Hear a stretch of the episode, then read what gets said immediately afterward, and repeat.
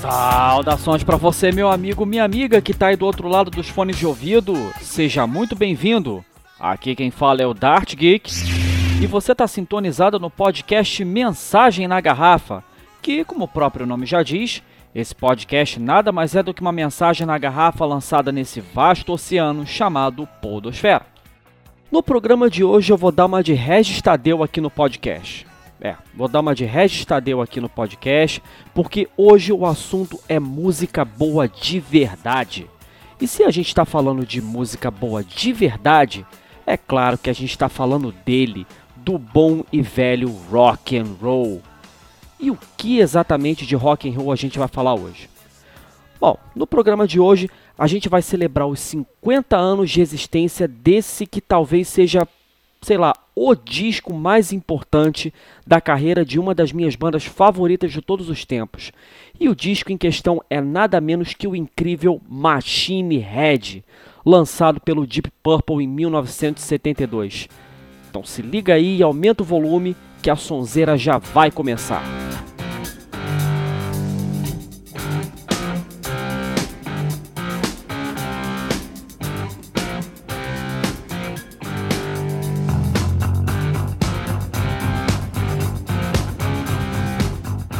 Lançado lá em março de 1972, o Machine Head é o sexto álbum da discografia do Deep Purple. Sendo que o Machine Head é daquele tipo de disco, cara, que assim, você ouve da primeira à última faixa sem pular nenhuma, porque todas as músicas, sem exceção, não são simplesmente boas, são muito, mas muito boas. Misturando levadas de blues com pegadas de virtuosismo herdados lá da música clássica, principalmente se a gente pensar na guitarra do Rich Blackmore e no teclado do John Lord fazendo dobradinha, né? Mas, enfim, acrescenta essa fórmula do virtuosismo com a bateria vigorosa do Ian Pais e a voz inconfundível do Ian Gillan, que você vai ter como resultado um hard rock muito característico, muito único, sendo que essa é a identidade sonora do Machine Head. É esse hard rock único, né? Esse, esse hard rock muito próprio da combinação musical do, do Deep Purple, né? O disco aborda temáticas como afirmação da vida, da vida vivida com intensidade, como é o caso de Highway Star, por exemplo, do mesmo modo que tem letras mais inocentes né, e baladas de coração partido, como Never Before, e até e até uma música com temática de ficção científica, né, que era uma temática muito comum as bandas daquela época abordarem, né? Época de Guerra Fria, corrida espacial entre Estados Unidos e União Soviética, e a música do Deep Purple que trata dessa temática, né, de ficção científica, é a última faixa do disco, que é Space Trucking. As sete faixas do disco foram tão bem recebidas pela crítica e pelo público que praticamente catapultaram a carreira da banda, né? levando os caras ao topo das paradas na rádio na época. O disco anterior do Deep Purple, né, o Fireball, que no caso era o quinto álbum da banda e tinha sido lançado em 1971, teve um desempenho mediano de crítica e de público, né? sendo que a faixa título do disco, né, a própria Fireball, era o carro-chefe do álbum. A formação que gravou Fireball na época era a chamada Mark II, né, que já vinha lá de desde 1969, né, quando o Rod Evans e o Nick Simper que eram membros fundadores do Deep Purple na formação original Mark I, saíram da banda para dar lugar para o Ian Gillan nos vocais e para o Roger Glover no baixo. O pessoal do Deep Purple não estava lá muito empolgado com a gravação de um disco novo naquela época não, né? Por causa da recepção meio morna, né, do Fireball, mas decidiram gravar o Machine Head mesmo assim. E cara, a produção do Machine Head tem umas histórias que são curiosíssimas, né, que vale a pena a gente comentar aqui, né? Primeiro foi que os caras resolveram alugar o estúdio móvel dos Rolling Stones para usar nas gravações. Sendo que esse estúdio móvel foi usado depois por inúmeras outras bandas, né, como o próprio Led Zeppelin, Black Sabbath, Low Reed, mais uma galera. O fato é que eles alugaram o estúdio móvel dos Rolling Stones e depois zarparam para Montreux, na Suíça, né, para gravar o disco lá, porque a ideia inicial era gravar o disco no famosérrimo Cassino de Montreux, né? Já que os caras já tinham tocado lá uma vez, gostaram do lugar e da acústica, né? E acharam que seria uma boa gravar o disco lá. Só que pouco antes, pouco antes, né, deles gravarem o disco, teve um show do Frank Zappa nesse cassino e algum idiota da plateia inventou de acender uma porra de um sinalizador de navio no meio do show. E como já era de se esperar, o cassino pegou fogo e foi aquele desespero todo para tirar todo mundo, mas enfim, milagrosamente não morreu ninguém. Acabou que esse episódio do incêndio do cassino de Montreux se tornou um mote para essa que talvez é a música mais famosa do Deep Purple, né? que é Smoke on the Water. Smoke on the Water é a música que conta a história do incêndio do cassino de Montreux. Sendo que Montreux é uma cidade na Suíça que é famosa por ter um lago muito bonito, né? Que inclusive é atração turística lá e tal. E reza a lenda que no dia seguinte ao incêndio, né? Quando os caras do Deep Purple estavam no hotel na Suíça, o Roger Glover comentou na mesa do café da manhã do hotel que tinha tido um sonho estranho, em que ele viu fumaça e fogo saindo das águas do lago de Montreux, né? Fogo, fumaça e água igual a Smoke on the water, fumaça na água. E, de acordo com a lenda ainda, né, conta-se que o Ian Gillan na mesma hora tirou um guardanapo e escreveu a letra de Smoke on the Water numa tacada só. Bom, se a lenda é verdade ou não, só os caras da banda sabem. Mas o fato é que esse episódio do, do, incêndio do cassino de Montreux foi a inspiração para a criação desse mega hit do Deep Purple que é Smoke on the Water. Assim como também inspirou a criação desse que talvez seja o riff de guitarra mais famoso, icônico e emblemático de todos os tempos do rock, que é esse aqui que você vai ouvir agora. Sente só.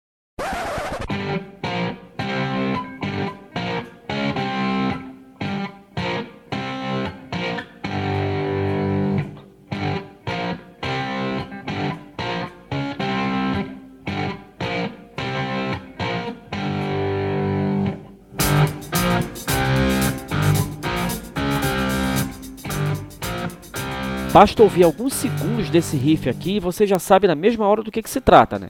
Rock and roll, hard rock, Smoke on the Water, Deep Purple. A letra de Smoke on the Water não é nada mais é do que a descrição do episódio do incêndio, né? Quando ele menciona logo no começo da música que Frank Zappa e os Mothers estavam no melhor lugar por lá, ou seja, no cassino perto do Lago Genebra, em Montreux, mas acabou que, como diz a letra, Some stupid with a flare gun burned the place to the ground. Ou seja, algum idiota com um sinalizador reduziu o lugar a cinzas. Depois que o Deep Purple viu as chamas consumirem o lugar em que eles tinham planejado gravar o disco novo, eles tiveram que se mudar, né? E aí eles foram para um teatro na cidade, só que o som vazava e acabava incomodando os vizinhos. E aí cansava de acontecer dos caras ter que explicar para a polícia, né, que toda hora ia lá dar madura nos caras e ameaçar confiscar o equipamento deles. Né. Diante desses problemas todos de tentar gravar o disco no teatro, os caras resolveram mudar de lugar de novo. E aí eles foram lá pro tal do, do Gran Hotel, né? Que não era um, um hotel, na verdade, era um casarão enorme que não estava sendo usado e os caras escolheram um lugar para gravar o disco. Né? E aí os caras distribuíram o equipamento né, do, do estúdio móvel dos Rolling Stones pelos corredores e pelas salas do Grand Hotel e finalmente conseguiram gravar o disco lá. Aí depois né, de lançado o disco, né, os caras saíram em turnê e deram uma passada pelo Japão, o que deu origem àquele que seria o sétimo álbum da banda, né, que é o Ao Vivo Live in Japan, que também é outro descasso que em algum momento eu vou ter a oportunidade de comentar aqui no podcast.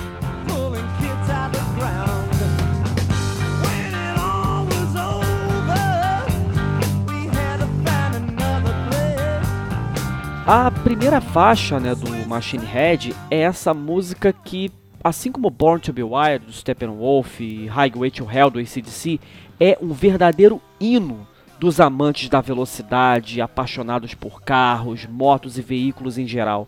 E a música em questão é nada menos que Highway Star, Estrela da Estrada. A letra é uma celebração né, aos automóveis que, juntamente com a paixão pela velocidade, tem a paixão pela mulher amada que está sempre no meu carro comigo e ninguém me segura porque eu sou a estrela da estrada. Né? Além dessa interpretação mais literal, né, a gente pode expandir um bocado a interpretação de Highway Star para uma camada mais profunda, né? no sentido de que é possível ver a letra também como um encorajamento para a gente pisar fundo também nas estradas da vida né? e viver uma vida intensa, plena, cheia de sentido e que vale a pena ser vivida, porque afinal de contas a vida é a coisa mais preciosa que a gente tem. O ritmo enérgico da música né, é ditado pelo riff e pelos solos assim incríveis, né? Que, que tem, não, tem mais de um solo na música, né? E os solos geralmente fazem dobradinha, né? Entre o órgão do John Lord e a guitarra do Rich Blackmore. Simplesmente incrível, cara. Simplesmente incrível. Essa é uma das músicas em que a gente vê claramente a veia de música clássica do Rich Blackmore. Né? O virtuosismo dele nos solos é lembra muito é, tiradas de música clássica, né? bem legal mesmo. Detalhe é que naquela época, né, não tinha rede social nem internet, né?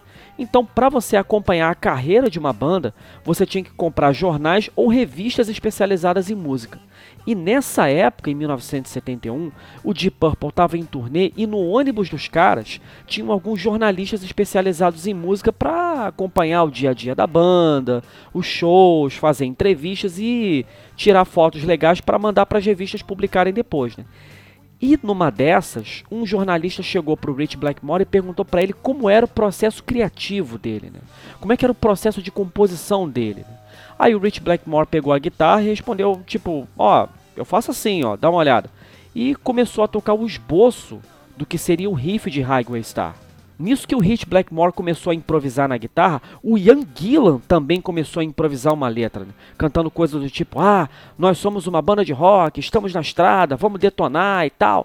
E acabou que essa ocasião foi o rascunho de Highway Star que os caras vieram a gravar de forma mais amadurecida um pouco depois, né?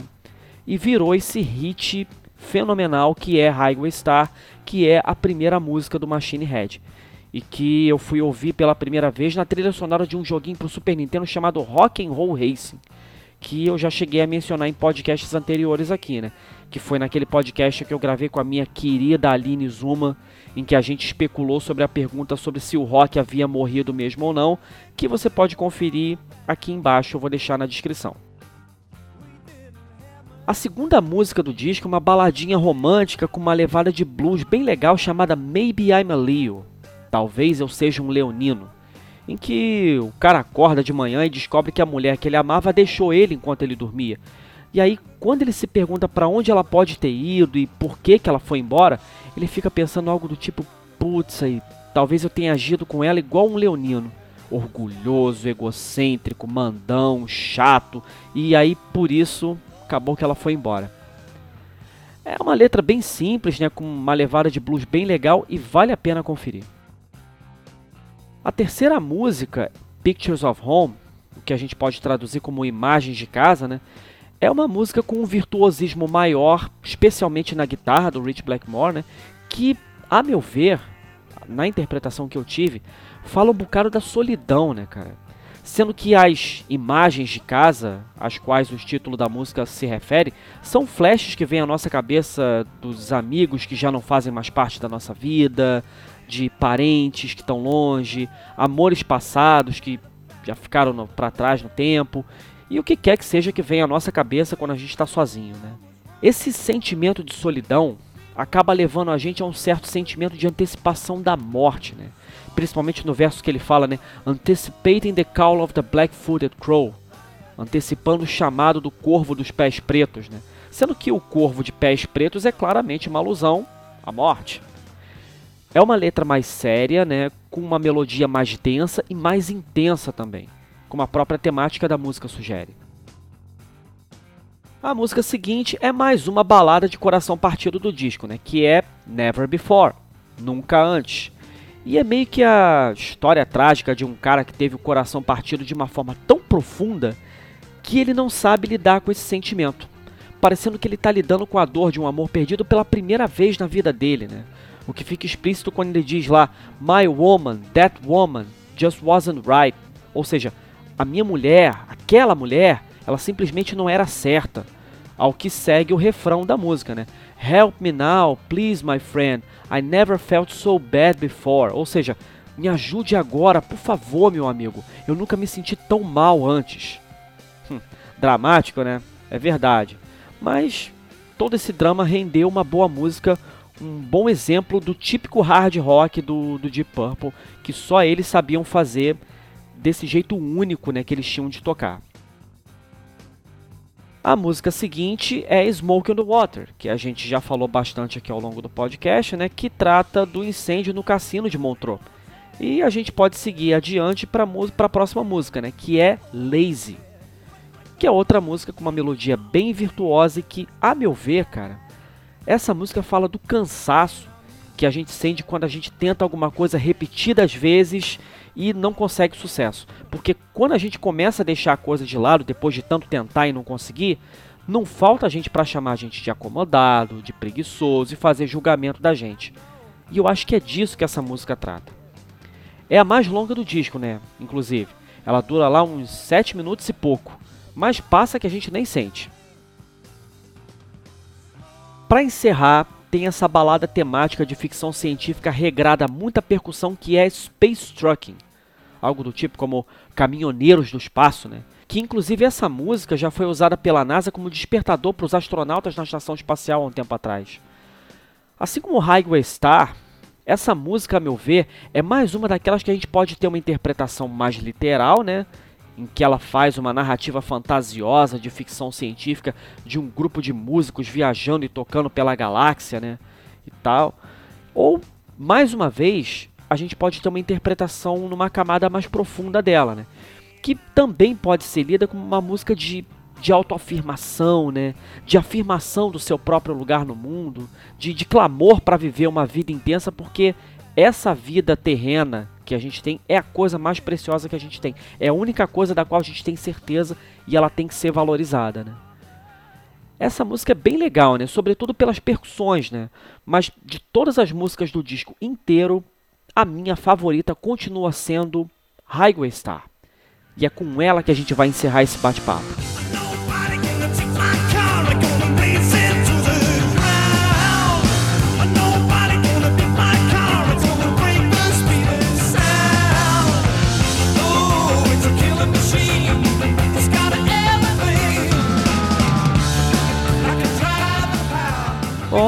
É isso aí, pessoal.